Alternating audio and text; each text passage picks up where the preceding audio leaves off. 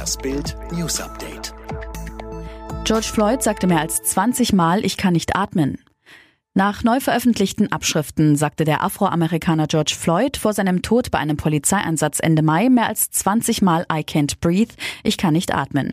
Die Transkripte stammen von den Körperkameras der nun angeklagten Polizisten und wurden am Mittwoch von einem Gericht im US-Bundesstaat Minnesota veröffentlicht. In ihnen zeigt sich unter anderem, wie Floyd die Beamten immer wieder anbettelte, von ihm abzulassen. Der unbewaffnete Floyd war am 25. Mai in der Stadt Minneapolis im Bundesstaat Minnesota bei einer brutalen Festnahme ums Leben gekommen. Sein Tod führte im ganzen Land zu Massenprotesten gegen Polizeigewalt und Rassismus. Anstieg von Corona-Fällen nach Trump-Kundgebung. Die Gesundheitsbehörden in Tulsa im US-Bundesstaat Oklahoma führen den Anstieg der Corona-Infektionen im Bezirk auch auf einen Wahlkampfauftritt von US-Präsident Donald Trump am 20. Juni zurück. Der Auftritt sowie andere Veranstaltungen hätten mehr als wahrscheinlich zu der Zunahme beigetragen, sagte Behördenchef Bruce Dart bei einer Pressekonferenz in Tulsa.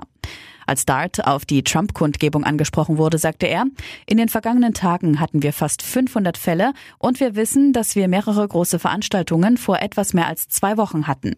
Er denke, man könne da einen Zusammenhang herstellen. Beim Zusammenstoß zweier Autos bei Sindelfing in Baden-Württemberg ist ein Mann gestorben. Zwei Frauen wurden schwer verletzt. Ein 66-jähriger Autofahrer geriet am Mittwoch mit seinem Lader in einer Kurve aus unklarer Ursache auf die Gegenfahrbahn und stieß mit dem Ford Pickup einer 47-jährigen zusammen. Der Mann starb noch an der Unfallstelle.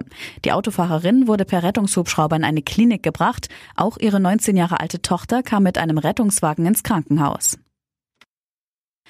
Die amerikanische Börsenlegende Warren Buffett hat erstmals in der Corona-Krise investiert. Für fast 10 Milliarden US-Dollar. In Buffetts Körbchen die Erdgaspipeline und Speicher des Konzerns Dominion Energy, der Millionen US-Haushalte mit Energie zum Heizen und Kochen versorgt. Das Unternehmen wurde einst von George Washington mitgegründet, dem ersten US-Präsidenten. Das Orakel von Ohama gibt auch im hohen Alter Gas, sagt Finanzexpertin Katja Eckhardt zu Bild. Privatanlegern rät sie jedoch von Gasaktien ab. Die sind nichts für schwache Nerven. Die Kloppsche Rekordjagd geht weiter. Liverpool gewinnt bei Brighton and Hove Albion 3 zu 1. Jetzt hat Liverpool 92 Zähler auf dem Konto. Die Bestmarke von Manchester City aus der Saison 2017-2018 steht bei 100 Punkten. Vier Spiele sind es noch, also Klopp reichen drei Siege, um den Rekord zu knacken.